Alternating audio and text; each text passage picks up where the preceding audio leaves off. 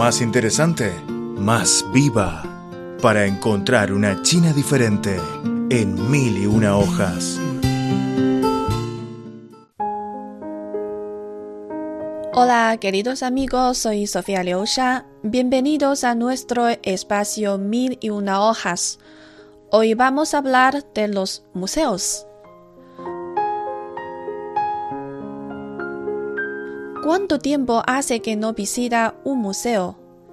Creo que la mayoría de nosotros hemos dejado de visitar estos lugares durante largo tiempo, en parte debido a la pandemia.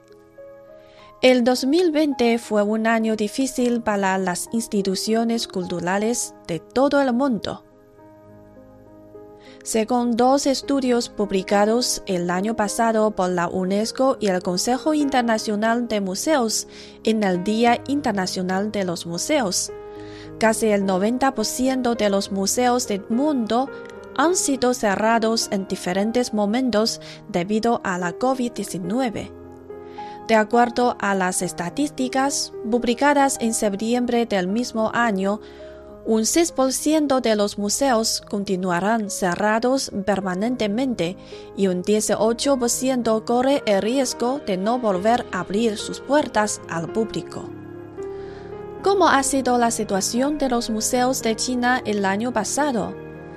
An vicepresidente del Consejo Internacional de Museos y vicepresidente de la Asociación de Museos de China, dijo que el desempeño sobresaliente de los museos chinos en el proceso de lucha contra la pandemia de COVID-19 fue reconocido por colegas de todo el mundo.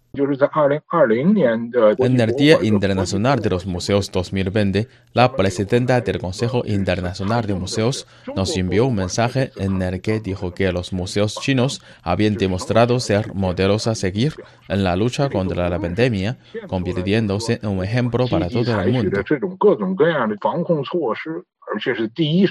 Además, es la primera vez que se recopilan sobre la memoria y reliquias culturales de la lucha contra la pandemia y se abren exposiciones relacionadas que deben estar al alcance de todos.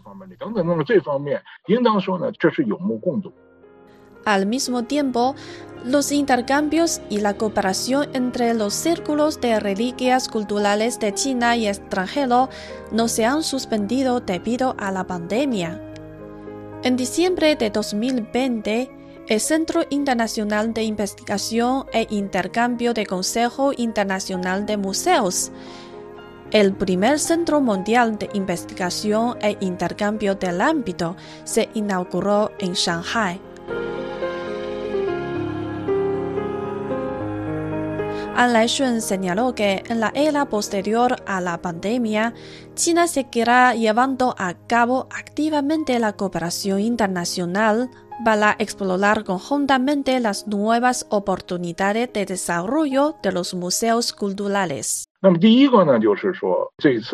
primer lugar, tenemos que evaluar qué tipo de influencia ha traído la crisis actual al museo a medio y largo plazo.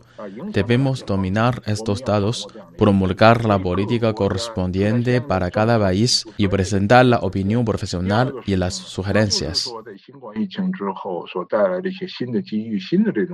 En segundo lugar, debemos explorar nuevas oportunidades tras la pandemia de COVID-19, incluyendo nuevos visitantes y nuevas formas de ofrecer servicios. Tenemos que considerar cómo se puede proporcionar la fuerza motriz, la radiación y la influencia de la cultura para el desarrollo socioeconómico y promover la armonía y la igualdad entre las personas.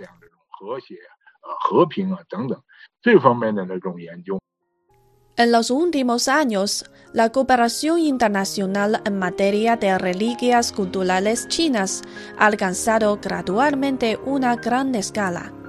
Según los datos publicados por la Administración Estatal de Reliquias Culturales, durante el periodo del decimotercer Plan Quinquenal, 30 instituciones culturales de China llevaron a cabo más de 40 actividades arqueológicas conjuntas en 24 países y promovieron la protección y restauración de los monumentos históricos mediante la ayuda extranjera, con lo que el número de proyectos de cooperación aumentó a 11 en 6 países. Las exposiciones de reliquias culturales suman más de 300 y la divulgación de reliquias culturales se ha compartido en una tarjeta de los intercambios culturales chinos y extranjeros. 23 países han firmado acuerdos bilaterales intergubernamentales con China sobre la prevención del robo, la excavación ilícita y la entrada y salida ilícitas de bienes culturales.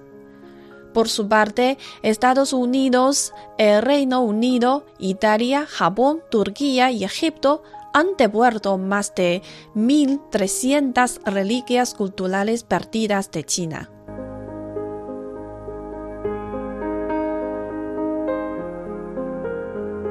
Ma Xiaolin, presidente del Museo de Henan, señaló que en el futuro debería ampliar la perspectiva y la profundidad de la cooperación internacional en la esfera de la arqueología.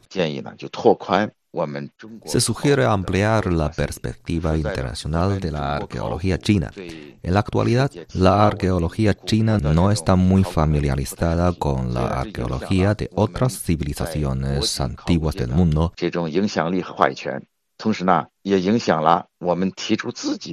Lo que ha incidido en nuestra influencia y poder de expresión en el círculo arqueológico internacional, al mismo tiempo ha influido en nuestra propuesta de normas de identificación y sistema de evaluación de la civilización humana. Por lo tanto, debemos fortalecer la necesidad de cultivar más arqueólogos jóvenes y de mediana edad con una visión internacional.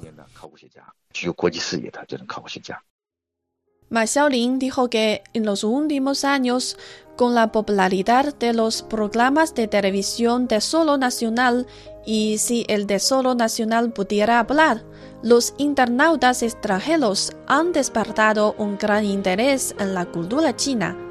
Es la misión de los trabajadores culturales modernos excavar profundamente el núcleo de la cultura tradicional china y combinar la ciencia y la tecnología los medios de comunicación, la red y otros medios para crear productos culturales de alta calidad para contar una buena historia china al mundo. Fortalecer la difusión de nuestra cultura para que los jóvenes conozcan los logros arqueológicos y nuestra civilización china con el fin de mejorar nuestra confianza cultural.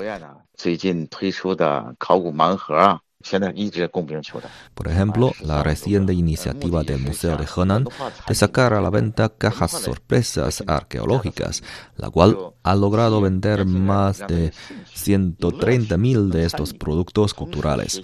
El objetivo es atraer a los jóvenes para que se interesen y se diviertan. Con el aprendizaje del conocimiento arqueológico pueden entender sutilmente nuestra cultura tradicional.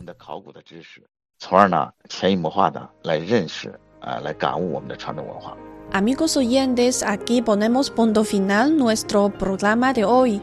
Si tienen algunos comentarios sobre nuestro tema de hoy, el museo, pueden dejarnos sus comentarios en podcast y nuestro Facebook. Nos vemos en la próxima ocasión.